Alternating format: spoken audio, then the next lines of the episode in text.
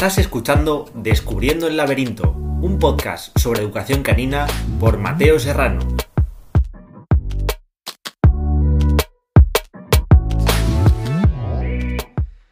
Hola, estás escuchando de nuevo, esperamos, o espero yo, eh, Descubriendo el laberinto y el episodio de hoy viene con muchas novedades. Primero porque inauguramos nueva sección, que es preguntas y respuestas, porque tenemos una nueva colaboradora, que, que es nuestra vecina y amiga Eva. y porque quedan pocos episodios para acabar la temporada. Espero que estéis igual de tristes y contentos a la vez como yo de cómo está yendo esta temporada. Para empezar, y porque hemos ido seleccionando varias preguntas de todas las que habéis tenido y nos habéis mandado, hemos elegido de primeras las que creemos que pueden ser más interesantes, que igual luego no lo son, pero probablemente den pie a, a otras preguntas y a poder discutir un poco sobre ciertos temas, algunos de actualidad y otros no tanto. Vamos a empezar, si te parece, Eva. Buenas Venga, Hola, buenas tardes, Mateo. Aquí eh, estamos. nos preguntan si límites sí o límites no. Y la pregunta me parece interesante porque en vez de elegir castigar a tu perro sí, castigar a tu perro no, nos, nos preguntan por límites. Y nosotros creemos que los límites son importantes, porque los límites son parte de de poder convivir de forma sana y saludable con cualquier ser vivo. Pero el matiz yo creo que estaría en, para poner límites, tiene que haber antes una comunicación. Para poner límites y que tu perro lo asuma como un límite y no como un castigo, tenéis que tener una relación de confianza, tenéis que conoceros. Entonces, límites sí, límites cuando. Cuando ya tengáis una relación cuando os conozcáis, cuando ya os, bueno, sepáis un poco por dónde, por dónde coge el, el, compañero de enfrente, entonces esos límites serán límites. Porque si llega un cachorro, un adolescente, un perro adulto a nuestras vidas y sin conocernos ponemos límites, probablemente más que límites sean castigos, sean, sean aversivos, sean sea algo desagradable y los límites los perros tienen que asumirlos como algo que es beneficioso para nuestra relación. Creo, Eva. Yo primero quiero decir que el ruido que soy yo de fondo es que Manzanilla juega haciendo este ruido. Hablando de gruñidos, pues ella juega así. Entonces no es que esté haya una interferencia, es que está jugando con aguacate. Y segundo, yo diría también límites, ¿por qué? O sea, plantearte por qué quieres poner límites. Porque si es límites porque sí o porque me han dicho, o pues entonces no lo sé.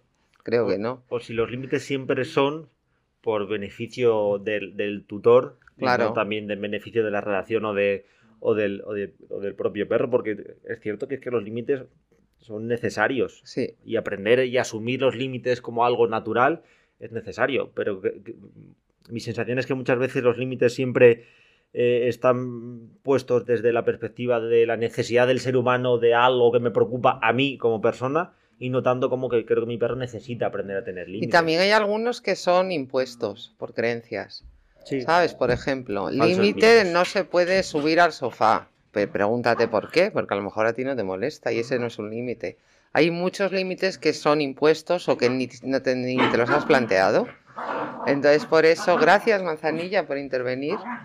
Por eso, eh, pregúntate por qué quieres poner límites. Y entonces, si estás de acuerdo en, que el por qué te quieres poner esos límites, entonces para adelante. Normalmente ahí el sentido común es lo más fácil. Pues límites, pues eso. Límites de convivencia. a la hora de, de entender que subirse, que morder mis manos, que, que, saltar a las personas, que... no se puede comer todo, sin parar. Que, son límites naturales, sobre todo en ese contexto del juego. Pero límites que creemos que son importantes para adquirir unas jerarquías. entonces, no. entonces, límites no. Esos límites no. Los otros límites, pues sí. Mm. A ver, hay aquí otra pregunta que dice así, ¿cómo sabes hasta dónde puedes exigirle a tu perro? Pues yo, para empezar, si, si me la hago personalmente, digo, creo que la, exigencia y yo no van de la mano, o sea, no podría exigirle nunca nada a mi perro. Exigir incluye algo como, una expectativa, algo de mandato, ¿sabes? Algo, haz esto, exigir esto, y es que no se me ocurre nada que exigir a mi perro. Entiendo que pues, la pregunta puede ir traída por a la hora de quemar etapas, el cosas que igual debería de suceder, deberían de suceder en el futuro para, sobre todo para ah, desarrollarse. Entonces, más que como una exigencia. Como... es que el verbo exigir ahí me ha trastocado. Vale. Más que como una exigencia. quiero, que hagas esto, quiero que hagas esto ahora y ya. O sea, la pregunta es cómo saber en qué momento está mi perro. Sí, cómo mm, creo que va más. ¿Qué esperar de mi perro? Porque sé en qué momento está. Sí, conocer más en, en qué etapa está y qué puedo esperar de él voy a, hacer de abogado de, la, preguntada. Vale, venga, de abogado. Pero, eh, ¿cuánta atención puede tener un cachorro? ¿Cuánto tiempo puede pasear un cachorro? ¿Cuánto tiempo debe pasear un cachorro? Pero a la hora de pasar por esa etapa de preadolescencia, adolescencia, juventud y adultez, hay cosas que puedo esperar de él y que no puedo esperar cuando es más joven. Y creo que se refiere a ese nivel de exigencia entendiendo exigencia como poder eh, entre los dos pedirnos más cosas, poder hacer más cosas. Ya. Igual me equivoco y no van por ahí la pregunta. Igual, ¿no? Vale. el kit está en el verbo exigir. Vale, pues. Pues esto yo creo que se vuelve a lo de siempre, que es observación. O sea, si estás atento, estás observando, y ves, si estás observando, es que no, no hace falta, es que es que lo sabes, ¿no? O sea, mm. no. Sí, es más, volvemos a lo de siempre, es acompañar a tu perro, claro. pero sobre todo teniendo la información de en qué etapa está, que, que, es más natural que haga o no, y puede que tu perro no lo haga. a lo mejor se refiere también que puede que te, que te estanques en una etapa por no no lo sé. No sabemos a qué se refiere. esta, pregunta, no no tenemos ni idea a qué se refiere. Con lo cual. Pasamos a la siguiente. Sí, que no, esperamos que se aclare, que se haga una pregunta más concisa para llegar a. Es que no sé muy bien. Tú sabes, tú lo tienes no claro. Ni idea.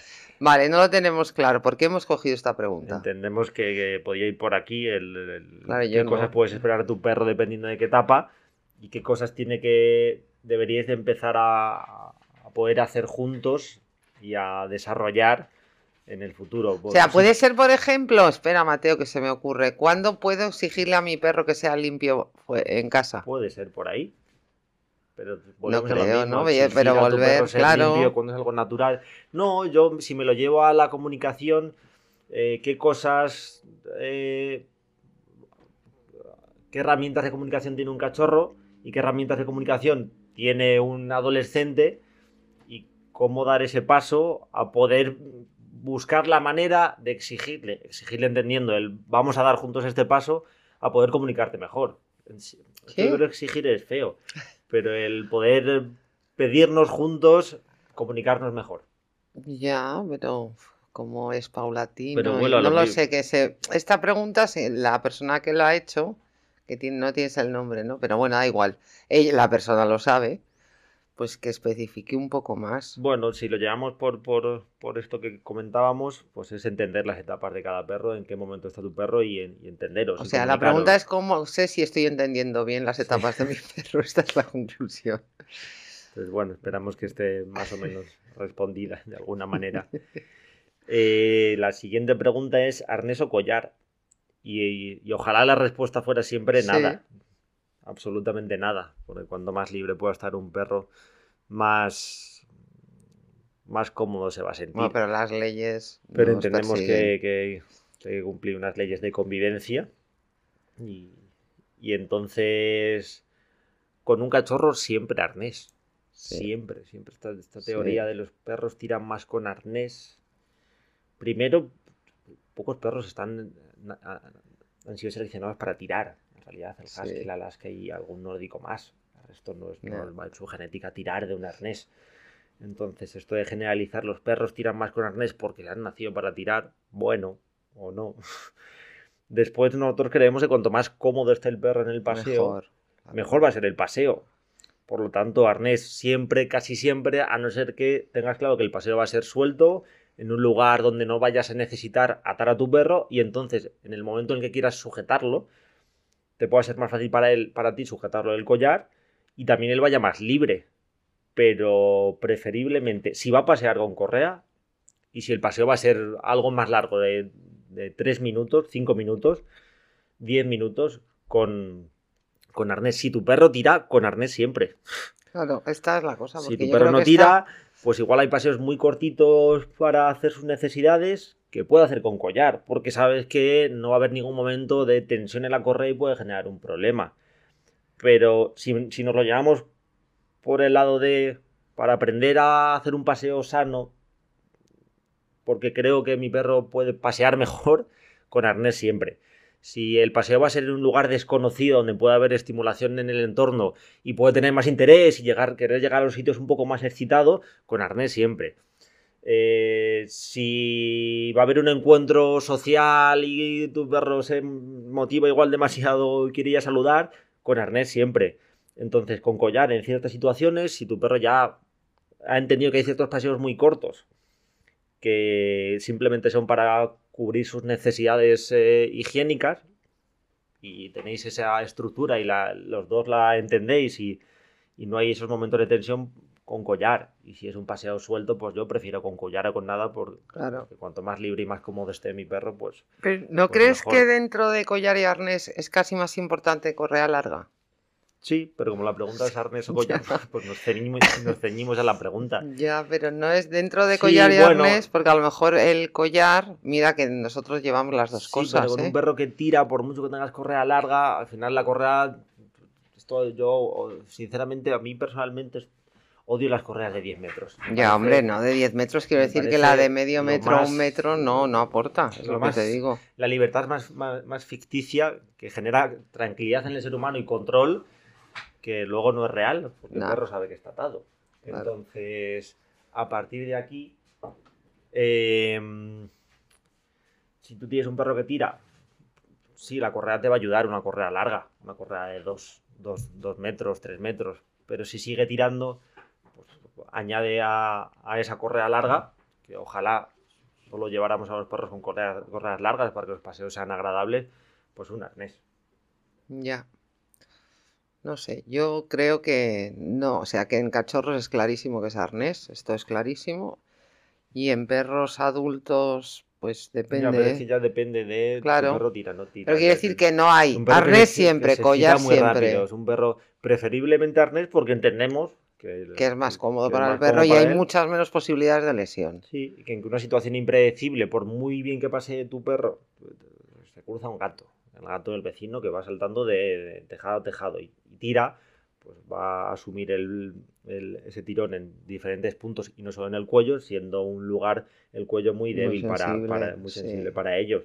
Mm. Entonces, pues preferiblemente arnés y pero que los que, larga. que los que lleven collar, que no. Pero no, no correa de 10 metros. no, no, no. De 10 metros es ingobernable. Hay cursillos especiales. para de correa de 10 metros con tu perro que piensa que está suelto, pero no, está, pero luego lo suelto y no. Bueno, seguro que en algunos casos la correa tan larga te permite darle más autonomía y tú sentirte más seguro y entra la parte de que el ser humano se siente seguro si su perro no se puede ir a ningún sitio. Pero es para bien, pero en un caso muy concreto. Muy específica. Hmm. Vale, pues siguiente pregunta, Eva. ¿Qué es? A mí me tocan las difíciles, ¿eh? ¿Qué es a lo que nunca jugarías con tu perro? Entonces, si yo la entiendo para mí, bueno, vamos a, vamos, no la voy a entender para mí. O sea, yo no jugaría con mi perro algo que no le guste a mi perro y algo que no me guste a mí. O sea, no jugaría cosas que no. Para jugar nos tiene que gustar el juego a los dos.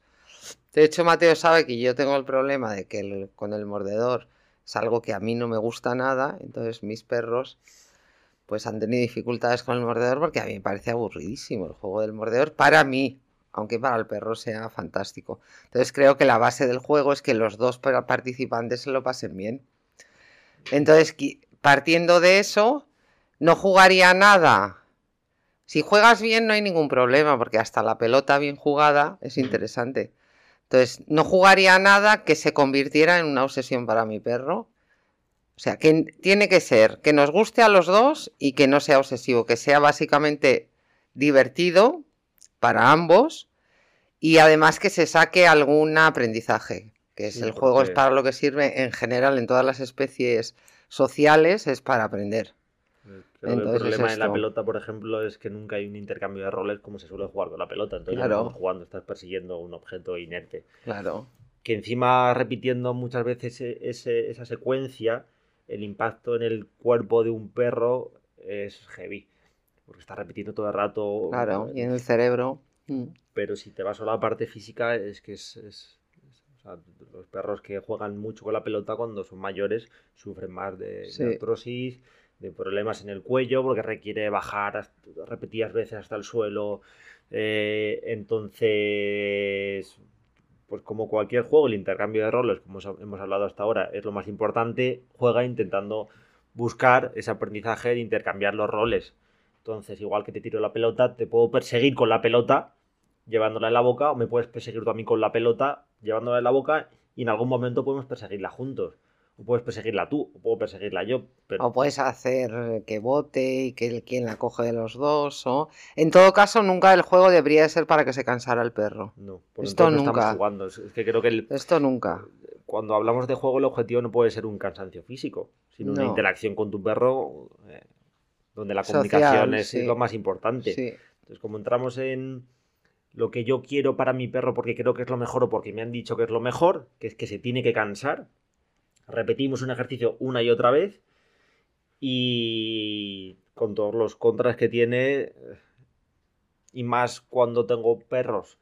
Cuando a un perro le gusta de por sí la pelota, es que está predispuesto ya de por sí, sea individuo, sea por raza o sea por, por, esa parte genética, a, entrar más rápido en esos bucles infinitos, en esas secuencias de acechar y perseguir ¿Qué pasa? Que el ser humano creo que ve en esto una herramienta muy útil para cansar a su perro, porque su perro se lo pide, se lo está demandando. Entonces, la pescadilla que se muerde la cola. Creo que a mi perro le gusta porque me lo pide, yo se lo ofrezco de forma descontrolada, mi perro se obsesiona con esa secuencia infinita de acechar y perseguir, acechar y perseguir, y luego me encuentro que mi perro persigue corredores. Y que, entra el final de, todo y este que entra en un modo antisocial porque solo quiere jugar con la pelota, no ve nada más. Porque no está jugando con la pelota. Si es que si tú estuvieras jugando con la pelota con tu perro, no entraría en un modo antisocial, porque estaríais jugando. Y porque los juegos tienen un inicio y un final. Es una interacción social. Cuando dejamos de jugar a la pelota y simplemente la perseguimos de forma eh, cíclica, como un bucle, pues entonces ya no estamos jugando. Y entonces ya me vuelvo antisocial porque hay un elemento que me genera mucha motivación de por sí que persigo sin parar. Además, el juego de la pelota tiene una parte muy absurda, que es que la pelota siempre se para y siempre la cogen. ¿Sabes? Si fuera una pelota que corre como una libre y a lo mejor la pierdes y no vuelves a verla y la persigues y ya está. Pero, y acaba también, y la sujetas y la masticas. Y, encima, eh, nunca le permites que haya un final. Porque es que mi perro no trae la pelota, es que está intentando hacer, llegar a un final en ese juego. Es, la persigo, la cojo, la mastico. Y está intentando acabar eso, lo que sería esa secuencia de caza. Mm. Le estás impidiendo finalizarla. Por lo tanto, estás seleccionando acecha y persigue. Porque no te voy a dejar nunca llegar al final de esa secuencia. Mm. Que es lo más lógico en un perro. Acecho, persigo, cojo, eh, muerdo, disecciono. Eh, perros como manzanilla esconden esa presa por para el futuro. Entonces, nunca le dejo finalizarla, por lo tanto, entro en ese bucle infinito. Entonces, tu perro persigue la pelota, la coge, la, la mordisquea, se la lleva, déjale acabar claro. esa secuencia. Eso es verdad que algunos perros de casa que han jugado, bueno, que han jugado, que le hemos tirado la pelota alguna vez para, para diferentes asuntos, es verdad que a la tercera tirada, sobre todo los goldenes, que no, son, no entran nunca en modo obsesivo, a menos que lo fuerces al perro a entrar en modo obsesivo.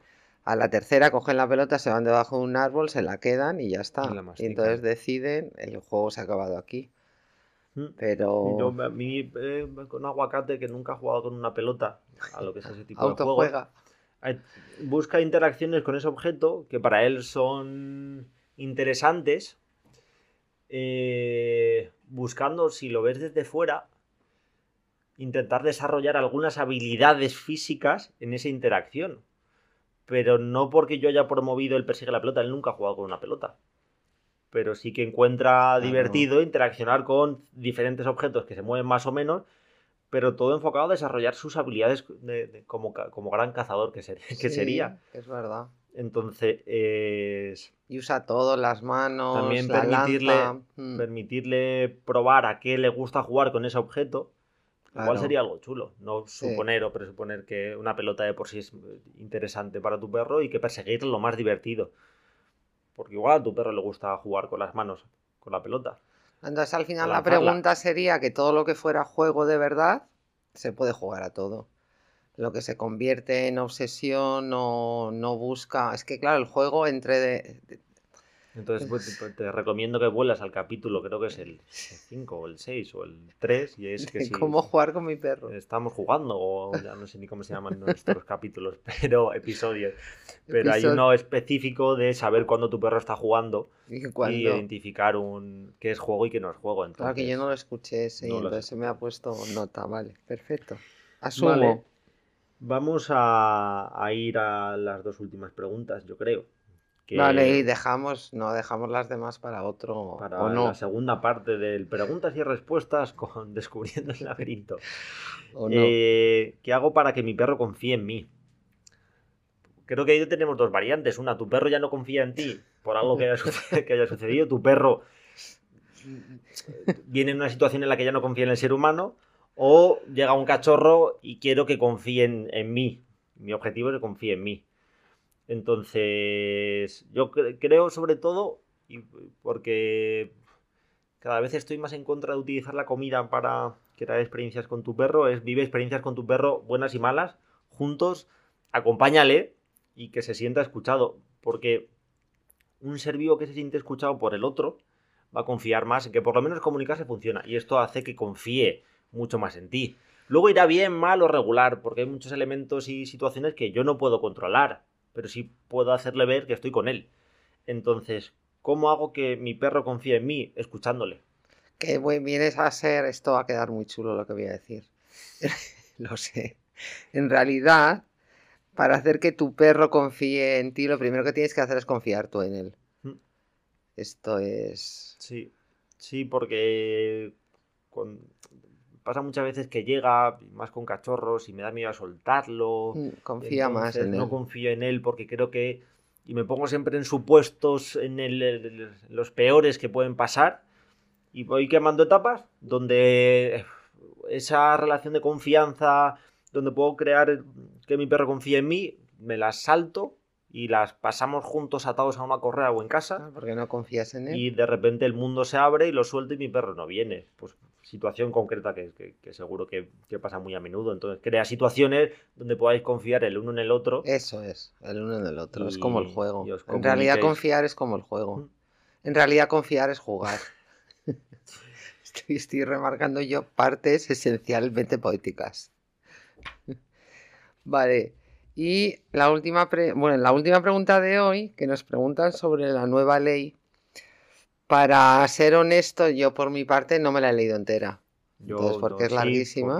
como, con perros, como sabrás, su, su, socia fundadora pertenece a AMPCEP, que, que es, una, una asociación nacional, a ver, Asociación Nacional eh, de Profesionales de Educación Canina Amable, creo que es, no lo sé. Pero bueno, estamos un poco viendo eh, cómo hacer que una parte de esa ley sea lo más amable con, los perros posible, que, no se encasilla ningún perro, sino que se haga una valoración individual de también de las circunstancias de cada perro, de, la situación de cada perro, porque hay perros, hay perros eh, con miedo, perros que ladran, que no son un problema para la sociedad. Entonces, que alguien decida por ellos las limitaciones que tienen que tener, que además va a ser ya limitante de por sí, eh, pues, pues no estamos muy de acuerdo. Pero... ¿Cuál es tu opinión, Eva? De la parte que he leído, me parece muy interesante que desaparezcan los collares de ahorco, de eléctricos, de impulsos. Esto me parece muy interesante porque además se han puesto de moda otra vez. Yo veo muchísimos. Entonces supongo que la gente ahora, porque la multa es gorda, desaparecerá esta parte. Espero. Me parece muy bien, es una cosa que nunca he entendido que un perro esté atado mientras tú haces la compra. Esto nunca lo he entendido porque la indefensión en la que queda ese perro es brutal. Entonces, solo dejas fuera esperando y te arriesgas o por lo que sea que se vaya o no lo lleves. Pero no, es un perro atado que pasa a un señor que grita, que frenan, que le tiran un papel, que todo ese estrés es inasumible. Esta parte también parece bien. Eso y... La parte de que un perro viva en una terraza, en un ah, balcón, en, ningún sitio que no sea eh, convivir con, un grupo de seres humanos. Claro, va a haber gente muy preocupada. Eh, nos parece bien. Claro, sí porque esto, es una salvajada. Eh, yo creo que lo, hablaba contigo, Eva, la parte de no dejarlos, no, no poder dejarlos atados. Creo que para mí la parte buena es que se va a abrir un mundo nuevo al que la gente se plantee. Los perros ladran también. Claro. que la gente se plantee el por qué no dejo entrar a un perro en una farmacia o en un estanco, o incluso en un supermercado. pasamos el día lleno de, bacterias en las manos que cogemos la, sandía para ver. Em, para ver eh, cómo de grande y pesa y cómo de buena puede estar. Y luego un perro que en principio no le va a ser interesante nada de lo que haya en un supermercado, menos las cosas que ya está, de por sí están en, o en bandejas o con un cristal. Eh, pues pues que nos planteemos el por qué los perros no pueden entrar en, estancos, farmacias, etcétera. Entonces creo que es la, otra variante en de plantearnos la parte de no dejar a un perro atado, el por qué no puede entrar en estos, en estos lugares. Sí. Y supongo que la ley es mucho más amplia. No sé, la parte esta de castración, no sé muy bien. Al final yo no he encontrado nada respecto a la castración. Entonces, bueno, como estáis viendo, estamos haciendo el podcast preguntas y respuestas con tres perros de diferentes tamaños. Entonces, y edades y... y edades y todo. Entonces, a la vez está pasando de todo. Porque confiábamos en ellos. Les hemos dicho que íbamos a grabar. Entonces, no sé, yo la estudiaré más a fondo porque me gusta leerlas del BOE directamente y ver todo. Creo que hay una parte que todavía queda por salir y que tarda en salir. Entonces, bueno, pero creo que esas, esas partes, esos puntos sí que son interesantes para que también hagamos un trabajo de, de, crítica y de autocrítica y de reflexión sobre si de repente nos prohíben algo, igual no es por, por con intención de, de la propia prohibición, sino porque el bienestar de ese ser vivo debería de prevalecer por encima de mis intenciones y mis preferencias y muchas otras cosas. Vale, llegados a este punto, Mateo, yo creo que son eh, preguntas suficientes, hemos aburrido lo suficiente como para el resto de las preguntas dejarlos para, el futuro. para la, parte 2. parte 2.